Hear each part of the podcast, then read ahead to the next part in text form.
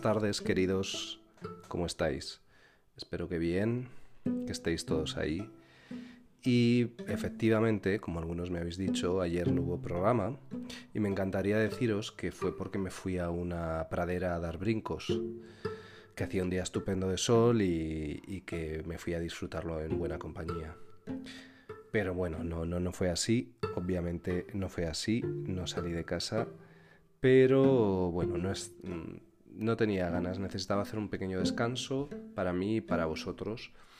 Y pasé el día principalmente, pues haciendo cositas eh, placenteras, pequeños placeres culpables, ¿no? Guilty pleasure que dicen. Em, en esos pequeños placeres culpables, no sé si os ha pasado a vosotros en, este, en estos momentos, que cuando coméis algo mm, que no, que a priori dices, ay, no debería, ¿no?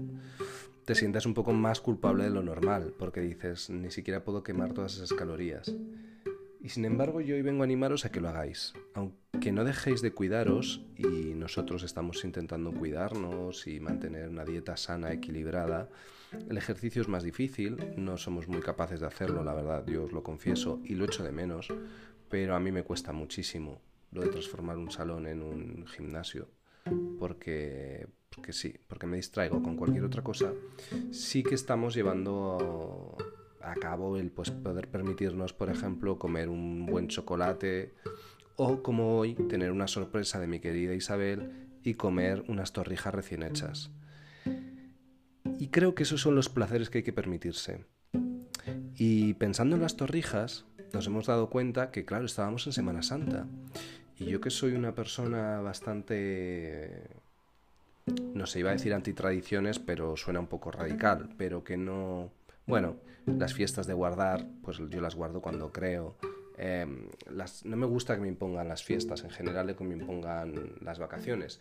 Y por mi condición de agnóstico, pues tampoco, pues me da un poco más igual, ¿no? Todo el santoral español. Siempre me ha hecho mucha gracia, de hecho. Me encanta el refranero español, pero lo del santoral, bueno, me río un poco. Y... Mm, pero pensaba curiosamente en las tradiciones. Y al final, aunque yo no comulgue con muchas de ellas, me parece que está muy bien que intentemos mantener las que nos hagan felices. Por ejemplo, hacer unas torrijas, si en estas fechas sois de los que lo hacéis. Y el que crea que debe, mm, eh, el que tenga una fe em, que le deba a una religión, o una religión que le, motive una fe, pues entiendo que, mm, que, es que algunos estéis orando y estéis eh, rezando, ¿no? Si os sirve de ayuda. Claro, em, si sois católicos, y practicantes, pues es verdad que parece ser que la Iglesia lo está pasando mal, la Iglesia Católica. Y bueno, de todo eso podríamos hablar, pero entraríamos a hablar de política, que sabéis que es un tema que decidí desde el principio no tocar por aquí en la medida de lo posible, que no siempre me resulta fácil, pero voy a intentar seguir evitándolo. Y para mí hablar de la Iglesia al final es hablar también de política, porque creo que están muy unidas. Así que, por el bien de todos, pero sobre todo por el mío propio, voy a evitarlo.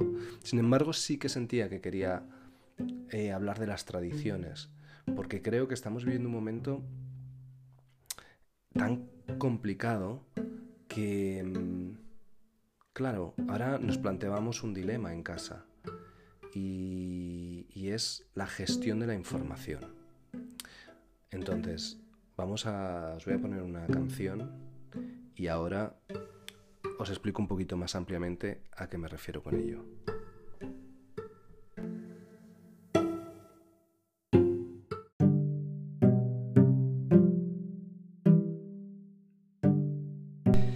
Y el caso es que al final, como las normas están para a veces saltártelas, por lo menos en el mundo del cine, eh, las tradiciones están para cumplirlas, pero también para versionarlas, para adaptarlas, porque el mundo no es el mismo hoy que hace 100 años y este país no es el mismo que hace 50 años.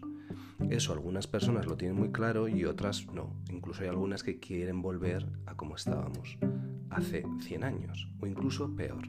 Pero como he dicho que no iba a hablar de política y eso tiene claramente tintes políticos, pues no lo voy a hacer. Pero sin embargo, Eh, he empezado el programa con Martirio y voy a hacer todo el programa casi una especie de especial, valga la redundancia, porque primero porque me ha apetecido y luego porque creo que encarna muy bien esta cosa de la esencia de lo español eh, sin que tenga ninguna connotación ni política ni casposa.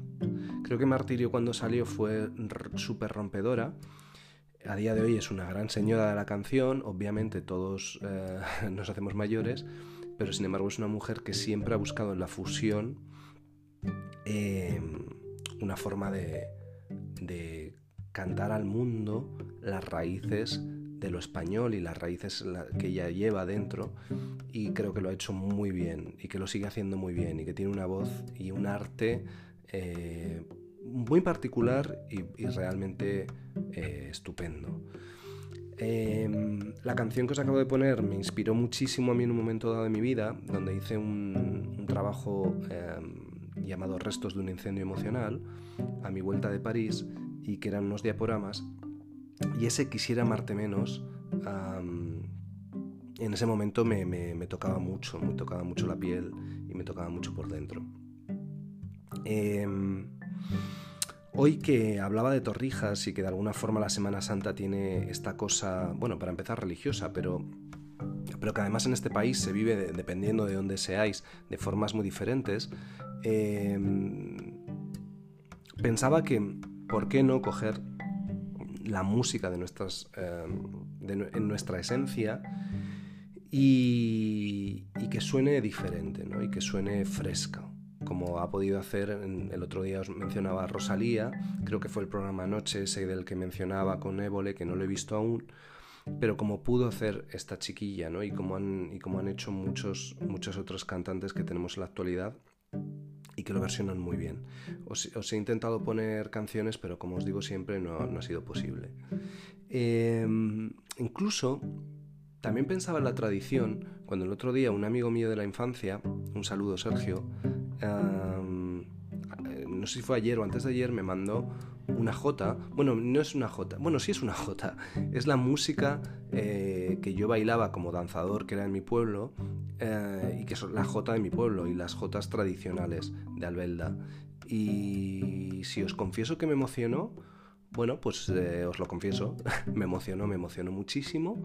Quizás porque al final la música nos teletransporta a otros lugares y muchas veces a otros tiempos, ¿no?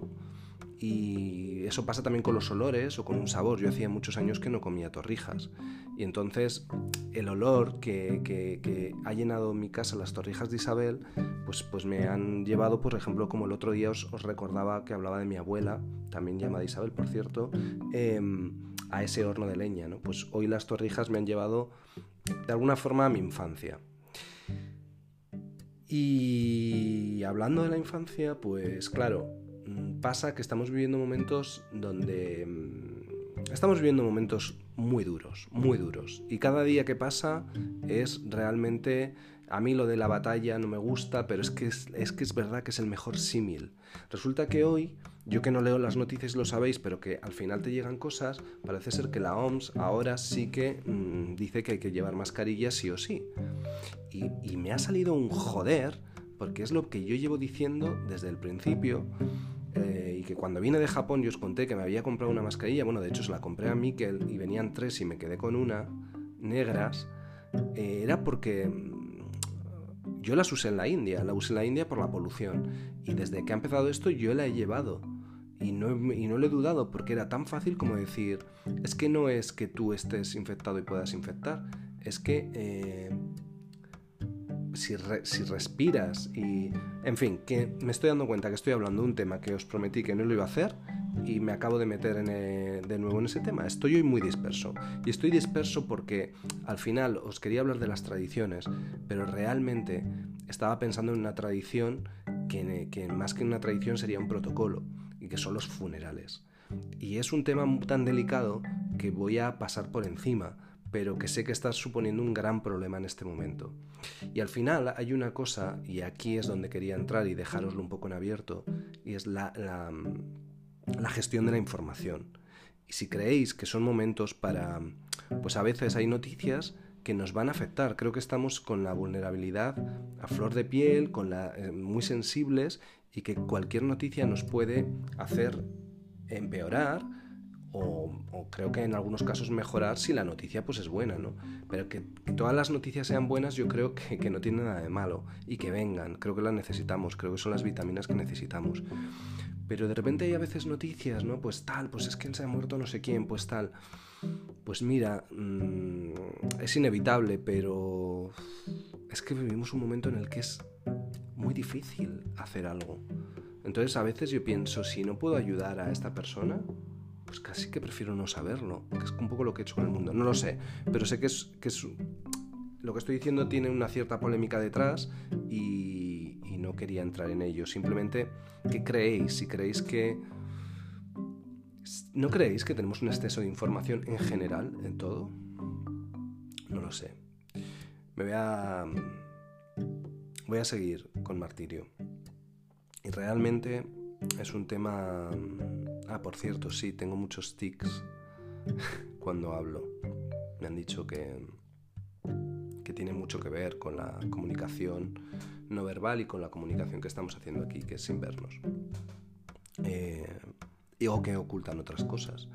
Pero bueno, eh, como veis, hoy he hecho una especie de batiburrillo, mi cuña me va a poner a caer de un burro y con toda la razón. Pero bueno, son las dudas que me surgen en el momento. ¿Creéis que hay que contar todo?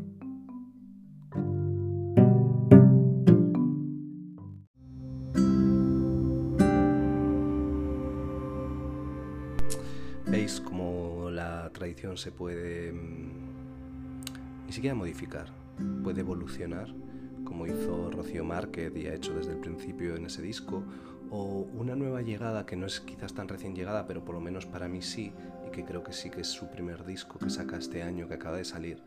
Es una chica que os recomiendo que busquéis, se llama María José Yergo, eh, María José Yergo, el disco se llama Sanación, y es bastante, es muy sencillo, es un disco pequeño, ah, corto, pero quizás me recuerda a ese Los Ángeles de Rosalía, esos primeros momentos, realmente a esa forma de entender el flamenco desde otro lado.